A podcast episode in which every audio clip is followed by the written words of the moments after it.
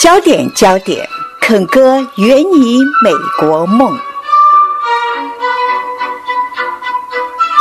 本节目是由肯维培训中心提供，肯哥周课主讲，南丽制作主持。听众朋友，大家好，非常欢迎来到我们今天的肯哥圆你美国梦的节目中来，欢迎你，肯哥。啊，呃，听众朋友们，大家早上好啊！我是肯威培训肯哥，很高兴再次在空中跟大家相见。是呃，非常的高兴哦，假日快到了，我看肯哥也是精神非常的好，是不是？是啊，是啊，都已经计划怎么过节了。对呀，对呀，对呀，这个节日的这个这个情绪就上来了，已经上来了。好，那在肯哥今天也跟来在我们的节目中带来了一位非常帅的帅哥啊，跟我们介绍一下。好，今天呢，我们谈的主题是物流行业的工作与发展。是呃，我们呢特意请了我们的一位同学啊，现在在啊全全美最大的一家物流公司上班的啊 Chris 啊 Chris 跟大家打个招呼。大家好，我叫 Chris，呃，中文名叫俊孙俊超。是呃，这个中文名字好听，这个英文名字也好听啊，Chris 啊。对。那么今天我们可以看到，Chris 其实就是代表我们物流业在肯维培训中心的一个成果，是不是？是的，是的。嗯。好的，那么我首先要问一下 Chris 哦，你在这个我们的肯维培训中心是什么时候进来的？什么时候得到这样子的成绩的？呃，大家好，我大概是在呃呃二零呃一七年的时候，然后参加了我们肯维培训的物流报关课，然后呃当时学的主要是关于美国进口报关的知识，然后通过这这方面的学习，然后我学习了很多，就是呃不管是呃就呃就是货物进口报关的流程，包括一些呃货物呃怎么从呃。各个国家，然后进到美国这个操作流程，我都学到了很多。然后就是通过这段学习经历，然后再节省我自己当时呃已经也在物流行业呃有过一年左右的经验，所以我就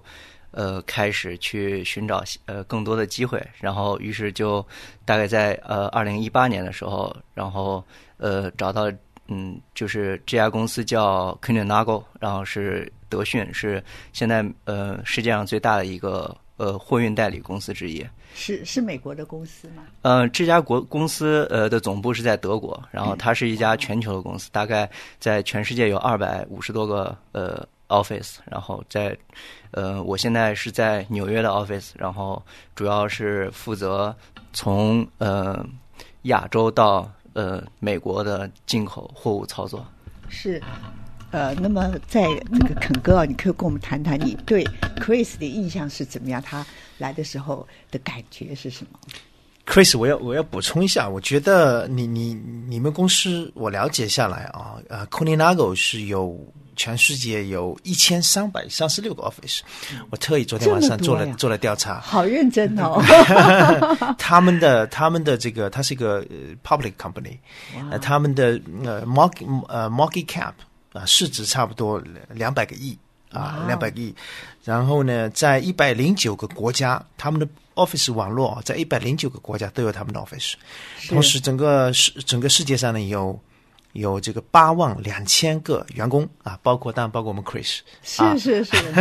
所以是个这个数据我要帮你更新一下。所以 k u n i n a g o 是一个非常大的。啊，也是非常呃优质的一个物流公司。是要进入这个公司，是不是没有那么容易呢？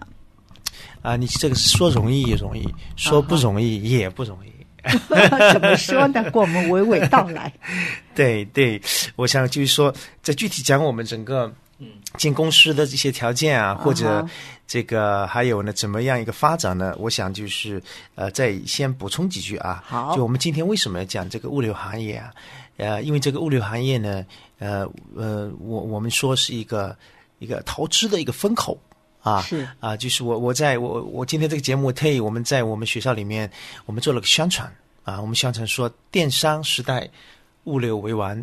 啊，美国行业这个下下一个投资的风口就是物流，现在正正风口啊，是物流行业。为什么这么说呢？因为呢，我们在我我给你举个举几个事情啊，我们我讲讲，我觉得今天讲这个物流行业，就是有它一定的这个背景啊。是嗯呃，呃今年二零一九年的二月份，呃就是软银，你知道投资马云那个公司那个软银啊，嗯就是呃孙正义那个公司，他投资了花了投资十亿美金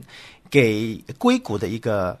创新科技货代啊，叫 Flexport 嗯啊哼，这是你的软银出手啊。是。三月份啊，软银呢又投资了呃印度的一家物流创业公司，是。叫做 The Ha 呃呃叫做呃 The Havery 啊，它也是投了四点一三亿美元。嗯啊。这个那这家电商的这家物流公司呢，是专门为印度各电商平台以及中小的卖家提供从仓储运输到最后一公里的配送的啊全全链条的电商物流服务公司。是啊，今年的八月份啊，顺丰大家都知道啊？中国的顺丰、嗯是吧？顺丰跟这个 Flexport，就是刚才我提提提到的这个软银投的这个 Flexport 呢，签订了一个呃合作协议啊，就推出了这个一一整套的这个综合物流解决方案啊，一中这个它主要是帮中国的企业呢啊提供更为可靠的一站式的货运服务。是啊，所以所以我说，在二零一九年就发发生了，就除了这三件事情之外的，还还有很多其他的一些投投资方面的一个一个嗯一些一些一些事情。是所以我觉得这个，我就我我们我们就认为啊，所以物流行业现在是一个风口，大家都投物流行业啊，因为因为这个为什么呢？是一个是一个是一个一方面就是物流行业在这么多年的发展啊，它已经整个行业到了一个成熟的一个非常成熟的一个一个一个阶阶段段。但是但是因为最新的科技的起来，然后又推动了整个物流行业可能会产生新一新一个波澜。你觉得会有一个新的一个热潮再上去，是不是？是的，这肯肯定会有个新的一个热潮啊！不是我说的，你看，你孙正义他在孙正义也也说了，他也逃了嗯，是吧？这绝对对是一个，所以所以绝对是一个一个大非常大的一个一个一个一个一个淘金潮啊，一个大的一个淘金潮。所以我觉得呢，我们呢今天呢就是抓住这个一个一个这样一个风口一个机会，我们也探讨一下，就是我们北美的华人怎么样在物流行业啊找出一条属于自己的一个一个实现梦想的一条道路。我呢总结了一下，然后大概有我们总主我我们个人的意见大概有四四条啊，太好了，有四条致富我觉得跟肯哥做节目，我真的很轻松哦。肯哥他的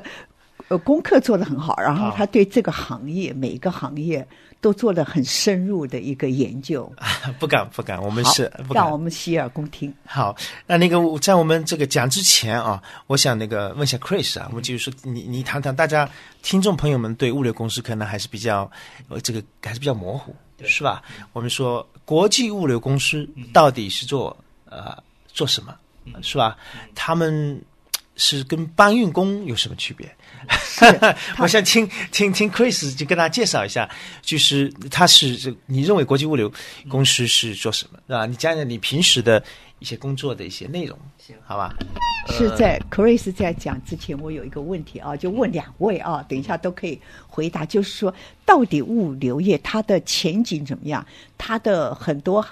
可能还有更好的一个发展，是不是？还会有很多的突破。好的，那么 Chris 先回答肯哥的问题好吗？好，嗯、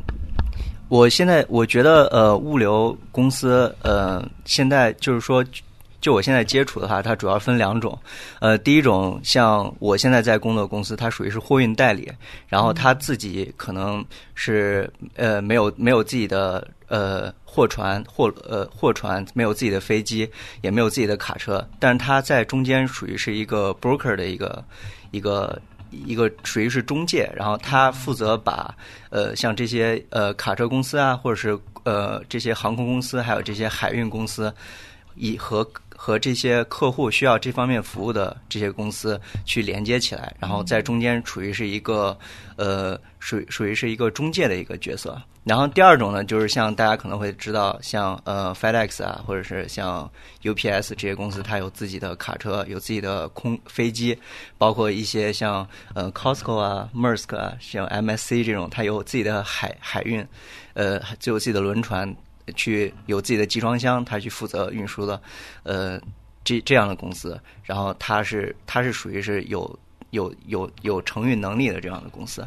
然后还有一种就是更小一点的这种物流，包括呃现在很多公司在提呃现在很多公司在都在提到一个概念，比如说呃。比如说，在 last mile，大家怎么去去 deliver，然后这这方面怎呃，包括我们很多人，比如说像我们有些去用一些呃外卖软件帮大家去送外卖，或者是帮那个 Amazon 还有那个呃 Whole Food 去送这些呃货物。或呃或者去超市买东西帮他送，我们其实也是一种小的物流公司。所以说，我在我觉得这个物流其实涵盖了非常非常多的方面，而且呃，未来的呃，跟而且现在通过这些科技越来越发发达，而且现在也提到了很多呃区块链的这些模模式，还有这些供应链管理，就是这这呃这些概念会就是说让物流的含义更扩大化，就是说呃，其实体现在各各个方面。对，我像 Chris 啊，你这个。呃，你你讲讲，就是说，我们再把它具体化一点。你讲讲你平时，比如说，嗯，一天的工作，从进公司开始，嗯，到离开这个 office，嗯，你你你做的具体的是一些啊，是一些什么？然后能能介绍一下 c o o l i n a g o 它是一个怎么样的公司？因为刚才你也讲了很多的轮船啊，是吧？是。所以我想把这个概念呢具体具体化一点，大家可能会理解更加清晰一点。对。好的，呃，我现在做的是呃海运的进口，然后在 q u e e n l a g o 呃，我现在每天的呃工作，呃，具体比如说呃，每天我会去，像我现在会呃会呃处理一共五六个五六个公司的货物，然后他们一年的呃一年每个公司大概一年有五千五千到四呃四千到五千的集装箱。然后我每天的工作任务就是说，呃，去呃跟踪这些货物，比如说它什么时候到港，然后货物到港之后，然后我要，呃呃把这些货物的一些清关文件，呃发给呃这些报关师去清关，然后等到货物到港之后，然后船，呃集装箱从船上，呃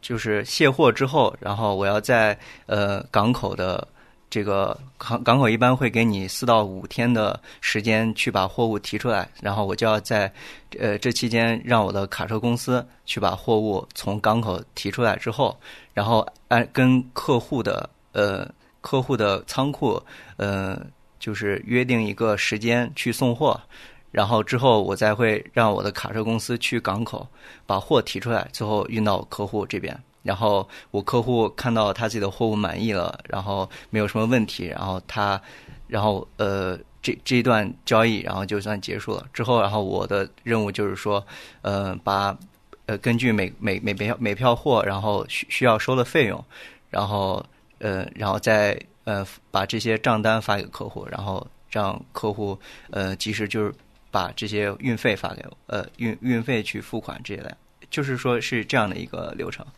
是，对，就是我想在这个呃，emphasize 啊，就是总总结一下啊，就是说那个 Chris 刚才讲所讲的，他讲了整个物流行业流程啊，整个物流行业。这其实也 Chris 也提了，我就提了两点，就是一点就是那个，它整个物流行业里面其实有两层啊，两两类公司，一类我们可以可以这么说啊，一类就是有 asset。有具体的这个，呃，有有有实体这种，呃，东西存在，对东西存在，比如说有有轮船啊，有飞机啊，啊，对对对，还有这个卡车啊，嗯哼，还有这个火车啊，啊，还有仓库啊，啊，仓库也属于整个物流环环环环节当中一个重要的一一个一个站点啊，它要储存嘛，有时候要储存啊，然后，所以其实从从有实体的是一类公司，啊，这类公司是真正在就是运的，呃，真正在货物存在的。这些地方的啊，这个这些呃这些公司啊，或者说我们换句话说，这类公司就是就是就是移动仓库跟跟不移动的仓库这样来个来形容啊，这是一类公司。那另外一类的话呢，我们说就是服务中介啊，中介就是说提供没有这个实体的，那提供什么样的中介呢？比如说那库里拉格，我们刚才说啊，Chris 的这个公司，他是中介。啊，他说来，我帮你安排这个，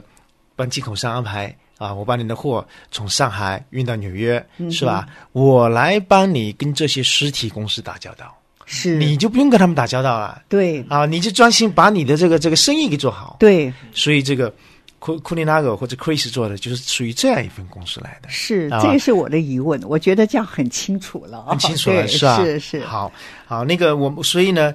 呃，在这个整个行业有这么大的一个行业里面呢，我们呃这么多年我们在教学过程当中啊，呃，以及跟跟我们的学生的这个发展的真实的案例，嗯我们呢。呃今天呢，我们主要讲四个啊圆梦的捷径。好，那第一个就是这个圆梦的捷径呢，就是 Chris 走的这条路。是、啊，就是 Chris 走的这条路，稳稳当当入行发展，捧着铁饭碗啊，是这个非常轻松啊，你不用担心被炒被炒掉。这是第一条啊，第二条呢是要开一个啊货代公司，开一个物流公司啊，这是第二个，好吧？呃，这个我想大家也不陌生啊，就是在前几年的时候，可能国内一些电视剧啊，呃就拍了很多关于物流行业的这个，大概十几年前吧的，物流行业的故事啊，这个我相信大家也不陌生。啊，第三条呢，就是做一个卡车的中介。嗯哼，啊，这个呢，一般人可能就是也不清楚啊。我们叫做嗯 freight brokerage 啊，做卡车中介，不用买卡车嗯啊，直接可以自己创业，有一个生意啊。第四条啊，圆梦的捷径呢，就是用科技创新的手段来做物流创业。嗯所以我们今天呢，待会还有我们差不多还有这个半个小时的时间，是差不多我们把这四条给大家这样讲一讲一一的讲解啊，哦一一的讲解。我听得我就兴趣都来了啊，觉得最后一条科技的哦，也是刚刚我的问题，就是说可能科技会带动，对不对啊？是的，是的，科技会会这个会带动整个这个呃整个物流行业的整个发展好。，让啊我们好好来听听看这四项。对对，呃，那就第一项，我们现在先先讲第一项啊。还有，我想听众朋友们，如果在你你们你可以也可以加我们，如果在微信啊，如果有有问题的时候呢，到时候可以再加加那个我们的微信，然后呢可以呃把提问给。提可以提问的啊，我们的微信就是就是呃肯哥的微信是啊 I love KTI 啊八啊就是 I love 啊 KTI 啊八啊，就可以加我的微信。然后呢，如果在关于我们访谈当中有任何问题啊，可以咨询我们。所以我们说第一条是入行发展铁铁饭碗啊，这个我刚刚我们我我们我们已经讲过了，就是啊呃 Chris 也是一个活生生的这样一个一个一个案例啊，活生生的案例啊。那这个呢是其实在这个行业里面做这个工作啊。啊，其实是非常好的。为什么呢？因为刚才我之前提到了，就是这个行业呢已经进入的非常成熟的一个期期，非常成成熟的一个呃期啊。对啊，就这个行业非常成熟了，已经到了一个它的这个生命周期啊，也是属于这个中年人的一个生命周期。是啊，如果没有这个科技的这个后面来来让它再重生的话，那在过去的十来年，其实都是大公司之间进行很多的这种兼并啊。所以呢，你像我们谈到的 Kuninagos 是吧？它是全球的一个网络啊。你你你这个呃，就是就在这过去的这个十几年间发展起来。啊，然后还还有说，我们说有另外一家公司叫 DSV 啊，它呢之前兼并了很多的这个小的公司，盘了拼来被它兼并了，包括我之前很早之前工作过的 UTI 也被它兼并了啊是，它那个是两百六十三个亿的这样一个一个一个啊一个公司啊，当然还有我们很多其他的大型的这个全球网络的这种呃物流公司。那这种物流公司的话呢，就是说呢，所以呢，这这个时候我们说需要有有才能的人去管理，是吧？去管理，他需要有人帮他打工。是啊，那需要有人，就是说，不仅仅是管理一个店、一一一个一个地方的这种呃分公司，甚至需要管理全美、全球的这个业务是。是吧？嗯所以这个这个时候，所以对人才的这个需求就特别大。很大的。啊，它的需求特别大。是我觉得 Chris，你就之前就发了好几个，你们公司请人对。到到我们这边，这个这个这个要人是啊，要人，所以我们是，我们我们我们也也没有什么人提供给 Chris，因为大家对这个行业不了解，所以我们今天做这样一个一个一个活动啊。那我我想接接下来请问一下 Chris，你你觉得啊，怎么样入行？啊？这边入行有是什么样的一些啊这个方法？呃，其实入行的话，我觉得说像肯哥刚才说的，呃，说容易也容易，然后说简单。说难也呃、说难也很难，对，嗯因为呃说容易的话，就是说呃其实它不需要你有呃像你必须是什么呃大学四年美国大学四年本科毕业，或者是他对你学历方面有什么要求，呃他这方面没有，就是很多包括他这个 job description 里面他会提到，就是说如果你在美国呃完成高中学业，你就可以去呃去应聘。可以去尝试这个工作，然后就是说它的门槛不是很高，但是就是他对于我们华人来讲的话，因为他呃平时需要跟客户啊和跟船公司，包括你在内部去跟呃自己公司的人去沟通的话，然后需要你的呃英文呃不管是口语啊，还有那个呃呃包括你的 customer service 的这些技嗯能，哼然后需要你有一些这方面怎么去跟他们打交道，然后还有就是话需呃需要我们就是每天去回 email 去写 email，然后去跟呃各各个呃各个各个呃行业的人去沟通，嗯、这方面，但是嗯。但是我觉得话，总体上说，如果就是说，如果你能够像参呃去参加一些课程，或者是你自己对这个物流行业去感兴趣的话，能够去学呃能够基本上去掌握怎么去操作进口、出口货物，怎呃呃去懂得这个流程，包括呃怎么去理解一些呃海运里面的知识，然后你有这些基本的知识储备的话，然后我觉得你呃如果去应聘的话，基本上大家都会呃。基本上都会给你一个机会，让你去在公司里面去，不管是从实习开始做起，或者是从大家也会愿意培训你，因为它门槛不是特别高。然后，如果你自己呃，包括再有一些计划的话，比如说我以后呃想做一个报关师啊什么的，然后你也可以去呃学想学习一些这些报关的知识，包括你成为一个呃呃成以后成为一个报关师，呃也也和我们这个货货代货运代理呃操作人员也是相同类似一样非常稳定的一份工作，所以我觉得、总体来讲，这个行业的入门门槛不是非常高，而且工作会根据你自己的经历，比如说你工作一年、两年、三年，它是从工作中能够呃吸取呃很多的经验，然后你会获得很多经验，然后你在这个行业就会越来越熟悉，越来越了解，它会而且这个这个整个这个职位会跟着你在这个行业呃做的时间越久，然后你自己你自己也会更就是更有价值一些，包括呃。不过招包括如果你自己以后想在物物流行业去创业，包括你以后想去呃从像我现在在做的嗯、呃、货代公司去像比如说这些进出口贸易公司去工作去发展，也是有很多机会的。就是说呃入了这一行的话，它有很多不同的发展方向。呃，包括有的人可能在做了一两一两年进出口之后，他去客户公司这边做 supply chain 供应链管理，包括呃，包括还有一些人他可能去跳到船公司里面去去工作，包括还有人可能自己去呃自己做呃自己做报关报关师，然后考到考到报关执照，自己去开报关行，这些都是有很多很多选择的。包括还有人，比如说呃看到这个物流的商机，他自己以后去做一个 warehouse warehousing service，这个也非常非常非常的就是。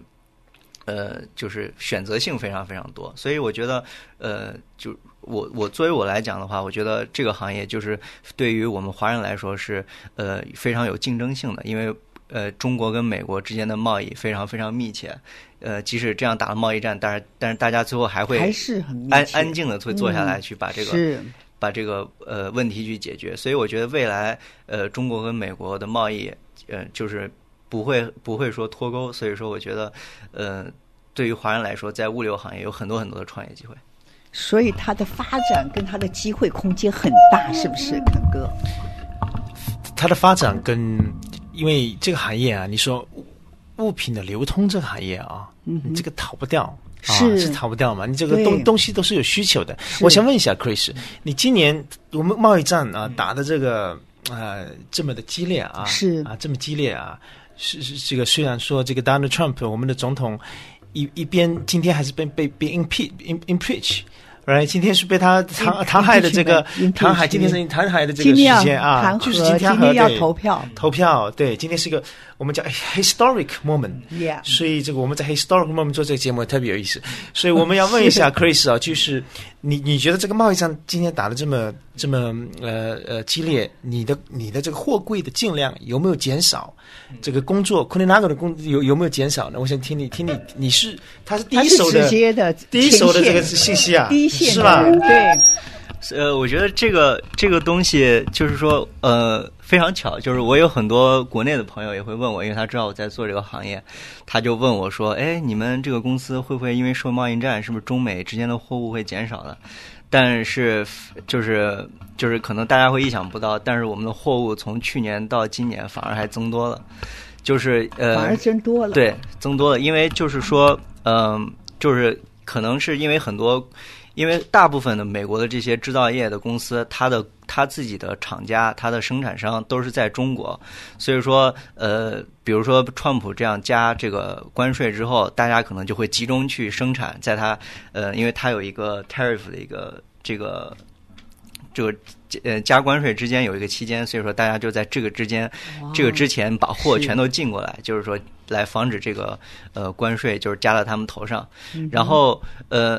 然后同时这些公司呢，他们也是在在转移自己的供应链，比如说他会选择多一点的方向，比如说如果不在中国的话，我把我的供应链再再移到呃台湾一些，或者是呃在越南呐，对再移到越南啊，或者是泰国啊，是。呃嗯、包括斯里兰卡、印度这些，它会更分散一些。这样的话，但实际上对于我们公司的，但是它最终不管是从中国还是从其他的这些国家来讲，它最终的货还是要进到美国的。所以说，我们的货物呃其实没有增长，呃没有没有没有减少，就是我们大概在呃呃上个月的时候就有一个呃我们公司大概做开一个会议，然后就是会公布一下，就是今年美国进口。呃，进进口和出口的货货货柜的量的一个统计，就是说中国的货物相比去年的百占比的百分之三十五，确实降了百分之八个点，但是这个百分之八个点又移到了新加坡，所以说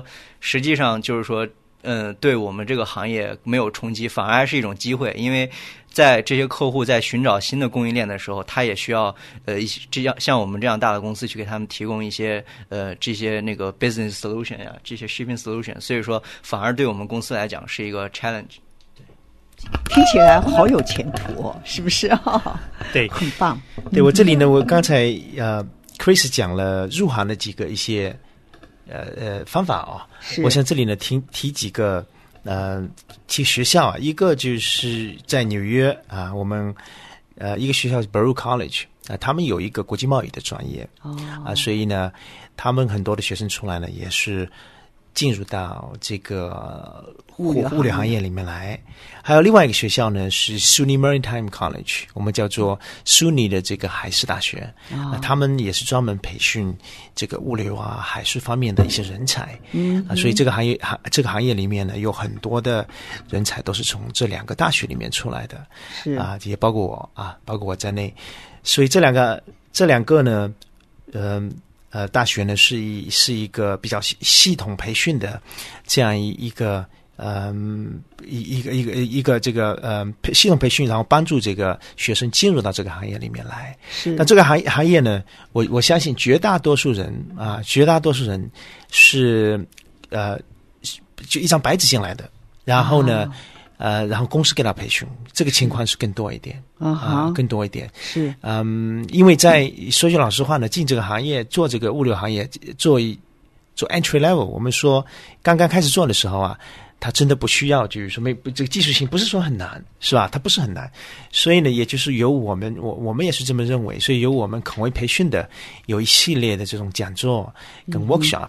是帮助同学们就是更快的进入到这个行业里面来。是啊，是是这样子啊，Chris，我现在再问你一下啊，就是在你觉得我们作为华人，然后进入到这个行业里面来啊，跟你的那些同事，非华人那些同事啊，我们华人在这个公司里还是占非常小的一个比例嘛？那我们的优势在哪里呢？你觉得切身的一个体验，你你觉得我们的优势在哪里？还有就是说，我们的作为华人的话。他的一个将来职业发展的一个空间啊，会有会有哪一些？呃，我首先觉得话，就是相对来说，呃，因为我可能没有去过呃别的一些呃呃美国的这些公司工作过，所以我不太了解别的行业是什么样子。但是说，在我自己工作的这个物流公司，我觉得呃，大家是大家就是对华人是非常友好的，因为呃。不管是公司的业务啊，包括这个国际物流公司，它的文化相对比较多元化一些，所以说它对于呃，就是对非常希望它就是公司它本身也非常希望能够接收很多来自不同国家、具有不同背景或者你说不同语言的这些工呃这些员工来这个公司工作。这样的话，比如说呃这样的话，相对来说公司呃呃这些多元化也能够给他，因为他的面对的客户也是非常多元化的。是对，然后还有呢，就是说，我觉得发展方向的话，就是说，呃，对于我们华人来说，呃，像我自己的规划，就是说，呃，在我现在，因为我现在做的是进出呃进口方面的行业，包括呃我。我之间我在肯维学习了这个报关报关课，然后大概是呃三三到四个月的呃时间，然后因为我当时一直没有呃拿到美国公民，所以说我还是不能考报关报关师这个这个这个资格证，所以说我在我我自己的计划就是说，当我成为公民之后，我去呃考这个报关执照，这个报关执照是对于。对于不，对于不管是你做做进出口啊，或者做供应链管理，呃，这个报关执照，你了解美国进出口的这些 compliance，这些 regulation，是对你这个行业，对你自身是非常 valuable 的一些东西。然后，包括之后你在转行去客户端，如果你你你对这种呃 trade 方面需要这贸易方面非常了解的话，而且知道它的法律法规的话，呃，这些公司也是非常青睐。有这方面资格的人，包括我，我的计划就是说，呃，在公司，呃，呃，比如说往这个 import supervisor 啊，或者 manager 方面去发展，包括包括以后，呃，我自己自身规划就是说，以后去客户去去客户端，就是做这些进出口的这些公司里面，我去他们那边可以做供应链管理这方面，因为呃面更面对于亚洲市场这样，因为这同时也利用我自身的优势。嗯，所以我觉得呃，发展方向非常多元化，包括有的工有的同事，包括我接触了很多呃朋友，也有在自己创业的，他们开比如说呃这种卡车公司的也蛮多的。嗯，是的，我我们我们在那个。这这条路啊，我觉得 Chris 接下来的发展呢，它其实是不可限量的，真的，肯定是的，肯定是的，是是的，是的。它其实有两个方向，就是一个方向呢是我们我们刚才说过，第一节就是我们的第一条路，稳稳扎扎的把这个工作继续做下去，是啊，将来就是这个再去念一个 MBA，然后呢，甚至管理整个呃。物流，北美物流是。呃网络的这个总管。副总 Vice President 是。of North America，这是很有可能是非常有可能的，是。是。非常有可能，所以这是一个方向，因为呃这个方向呢是呃这个方向呢是有它这个完全呃可可可以实施的一个呃可能，因为为什么？我刚才前前面讲过了，这个大公司啊这么大的公司兼并是吧？嗯。他需要有专业的人才，有才能的人去帮他管理，是是吧？这不 pub public company 嘛，他有的是钱嘛，是是吧？他他就给得起钱，你一直帮我来管理。所以我也想补充一下，就是说，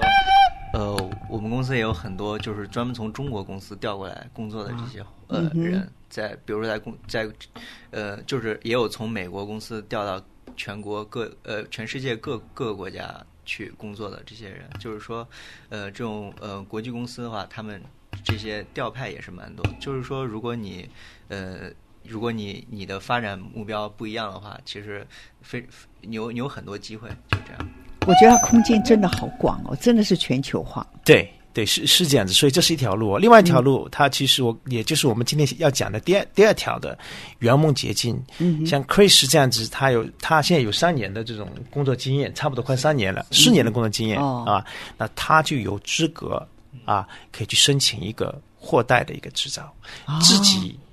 开公司。因为因为我刚才我们刚才讲过了，开货代公司它是一个服务性的行业，是。它是一个我们说叫做 non-asset based，没有没有实体嘛，嗯啊，就是一张一张办公桌，一个电脑，一个电话啊，然后就是还有个 printer，嗯哼。啊，那基本上就搞定了。所以所以我们说在呃，它呢完全就有这个条件是。去申请。一个物流公司，因为在我们说才做做这个货代，在美国做货代的话，如果做海运啊，我们要向呃联邦这个海事呃 FMC 啊委员会啊申请这个执照。是。那，这个执照的话，最关键是两个条件。啊，一个条件就是说，这个这个主要的一个 officer 必须要有三年的海运操作的经验。哦，这是一个。另外一个就是条件，就是说你要买一个 band 啊，买一个 band。所以就这两个条件。所以我们，所以第二个，第二个，我说 Chris 将来一个发，第二个发展也是行业里面很多的人，他第二条可以走的路是就是去成立这个自己的一家公司，是吧？成立成立自己的一家国际货运代理公司，嗯啊，甚至可以在家里做，也可以啊，家里做。而且呢，这个国际货运代理这个。公司呢，因为他这个生意模式也特别好，为什么？因为他这个客人啊，一旦积累起来之后啊，啊，就是他相对来说还是稳定的，是是吧？稳定的，因为你这个客人一方面他今这个月要进，下个月要运，再下个月也要运，是是吧？一旦你帮他能 take care 这个事情的话，那相对来说，这个它是非常稳定的一个一个业务，所以它整个生意模式也是非常好的。啊，生意模式也非常的好的，所以 Chris 这方面，你你有什么看法呢？你自己会怎么走？自己开吗？呃，嗯，其实我因为我自己来讲的话，呃，我现在在一个在大公司里面，我觉得还有很多能够学习的东西，所以我自己现在还没有考虑呃自己去开货代。然后其次就是说，呃，平时也会有一些人，比如说我之前接触的客户啊，国内的客户，呃，他们在做，呃，他们是在这边。他们他们有很多资源是在这边，也是想帮助我，或者和我一起去开一个这样的物流公司。其实我觉得话，如果就是说你呃你本身，比如说你是在做贸易的，而且你自己也有很多呃资源，就是国内有很多资源。因为我觉得，如果你是华人的话，开这个公司的话，可能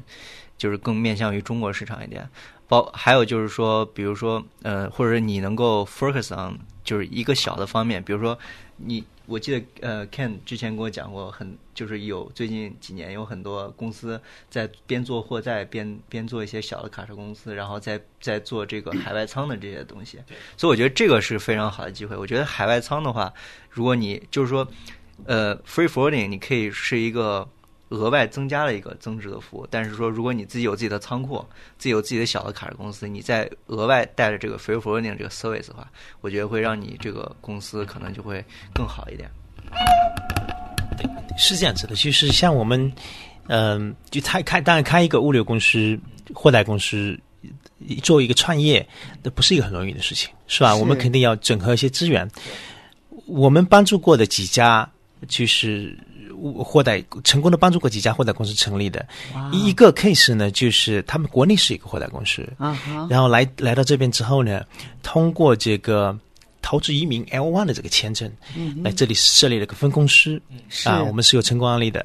然后另外还有一个就是原来我们帮助了一家一个呃。为非洲非洲的一个公司，呃呃，非洲人的一个公司，African American，他在美国的一个公司，他们主主要是做这个卡车业务的啊。然后他想呢，成立这个货代公司，然后做出口到那个呃 West Africa 啊西非那边去的。是，所以我们成功的帮他们也也成立了这个货代的一个。公司，所以就是还是要，但创业这一块呢，还是要去综合自己的各方面因素，是吧？他还是有个机会成本的。你像 Chris 现在在科林科林拉格那边，他工资也相当好，是吧？工作也很很很舒服，很稳定。那你出去做的话，那肯定要考虑一个机会成本，对对，是吧？要考虑一个机会成本。除了我们除了这个我们这个这两项这两项之外，另外还有一条那个圆圆梦的捷径吧，就是可以开一个卡车中介。就像刚刚他说的，对，卡车中介，我们这卡车中介的英文叫做 freight broker。freight broker 然后我们刚才说那个货代公司呢，我们叫 freight forwarder。啊，这两个有区别的。呃，freight broker 这个是非常有意思的一个一个一个呃行业一一个一个生意吧。啊这么说一个生意，为什么？因为因为因为我们我我打个比方啊，就是说我们说这个呃有个大中华超市是吧？大中华超市它呢，这个有些货运从从这个纽约，纽约然后呢运到呃阿特兰塔，因为它在阿特兰塔也有它的一个超市嘛，分是吧？对，嗯那运过去之后回头呢，嗯，是不是？回头就是空车了嘛？是。是不是？嗯那空车要是如果能拉一点货的话，嗯你把成本基本上油费给 cover 住也是好的嘛，对对，是不是？是。所以这个时候就一个新的职业就出现了，有一种卡车中介，嗯。他就他就专门呢跟这种呃卡车啊，还有一个国内运输的一些要运输的一些企业是。是吧？对接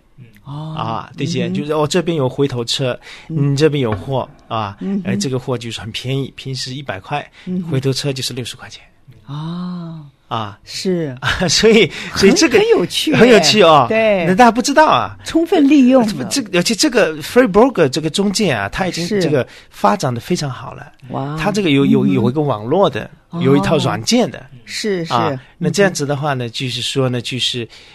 就就做一个中介啊，也不需要买卡车，是吧？是把这个出口商啊，这这个运运运货的一方跟卡车公司联系起来是，啊，然后赚取一个差价。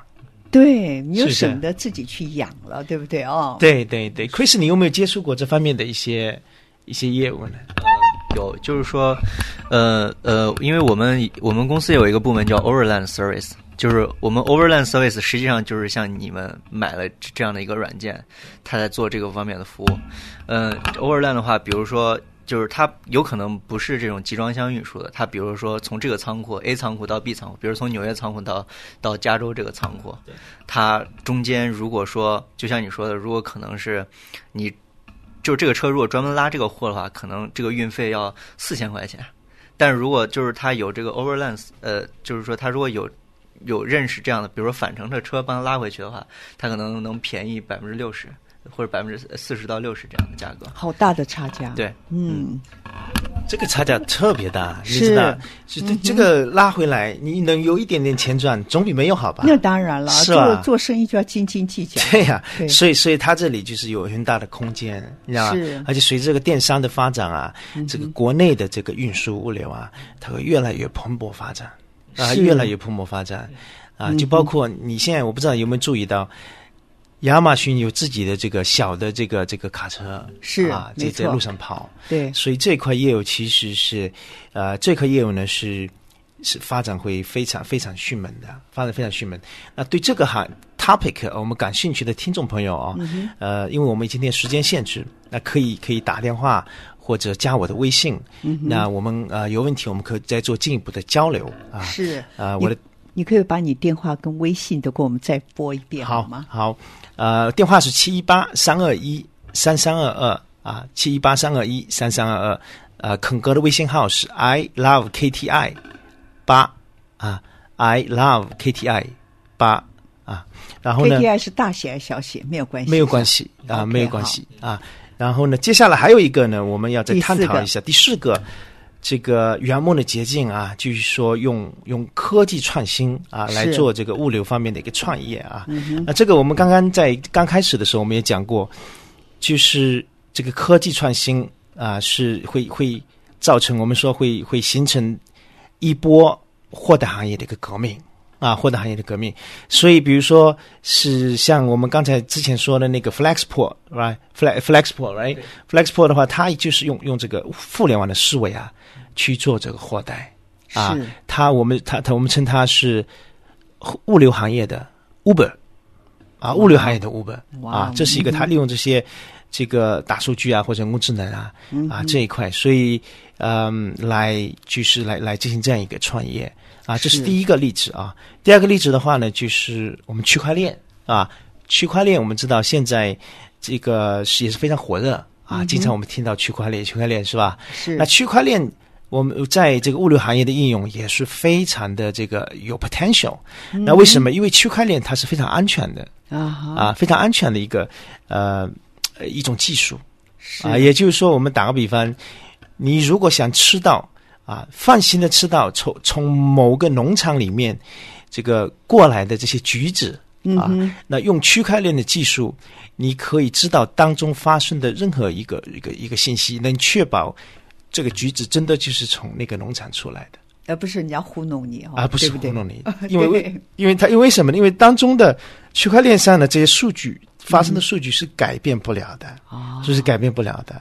啊。所以所以这一块呢，也是整个对于将来物流行业的发展啊，也是非常的大的是啊，非常大的。所以对。嗯，我们我们认为就是对整个物流行业啊，现在这个一个传统的行业啊，我们从存在的这个行业的话呢，它其实这个新的这些 IT 进去啊，它会有很大的一个影响的啊，很大的影响啊。这所以这个行业有很多的，我觉得是一个淘金的一个一个机会啊。也就是科技，它对物流的行业也影响很大的。对对对，Chris 这边有没有接触到这方面的，或者听过这方面的啊、一些科技在物流行业的一个应用呢？呃，我我认识了国内有一个呃一个朋友，他他可能是想做一个，就是一个像一个就像你说的卡车 brokerage 那种软件啊，因为相对来说国内一些货代的话，它在美国这边，因为它因为很多这些货货运卡车这种价格，它并不是很透明，所以他觉得他他们在他他会这样考虑，就是说，如果我有一个属于这样中介的一个软件，我让美国这边很多的，比如说，呃，不管是 LTL 还是 FTL 的这种价格更透明化的话，会会它可以把它作为这个中间，它它它它作为一个提供这些信息的一个服务的这样的公司，服务给呃嗯、就是中国这些货代公司，然后它可以是在美国，也可以是在任何的国家，它等于说是属于是一个中间提供信息的一个这个环节。对，我所以这是我之前了解，当然还有很多各各种各样的方式，呃，包括在呃在那个呃集装箱运输的环节，包括还有是在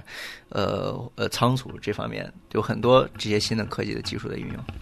是，我，听得真的非常的精彩哦。对对，我觉得这些蛮适合像 Chris 他们这些年轻人，但是因为我跟曼丽郭曼丽哦，她接触很多，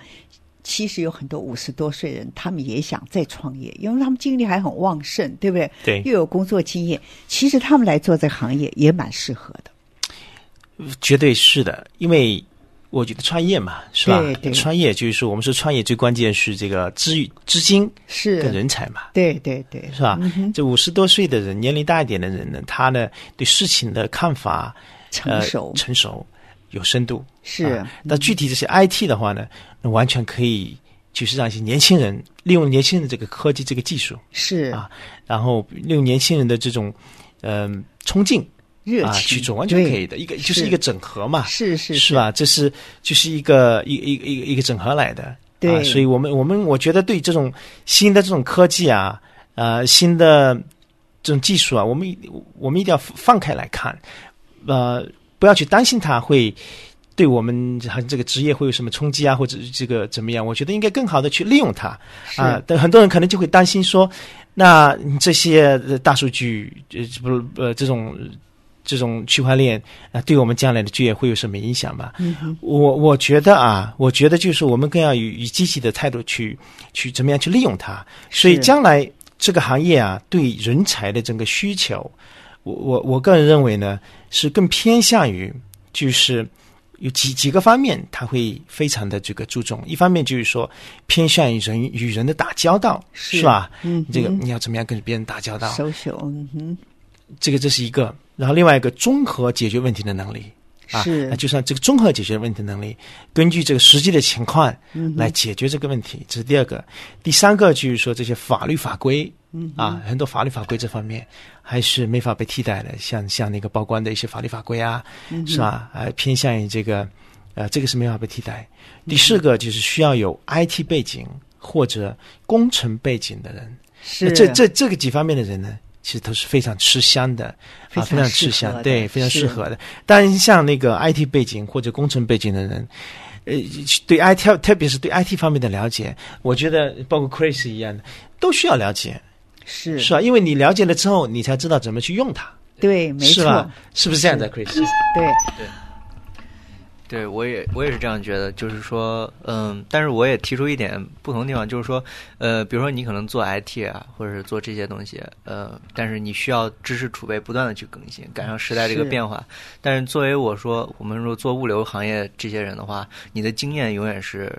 就是虽然是你不在不不断更新变代，但是说万变不离不离其宗，它很多东西就是说是你从工作经验中所获取的这些东西是没有办法被经验去所代替。所以说，在这个行业，就是说你做的越久，包括刚刚肯哥说。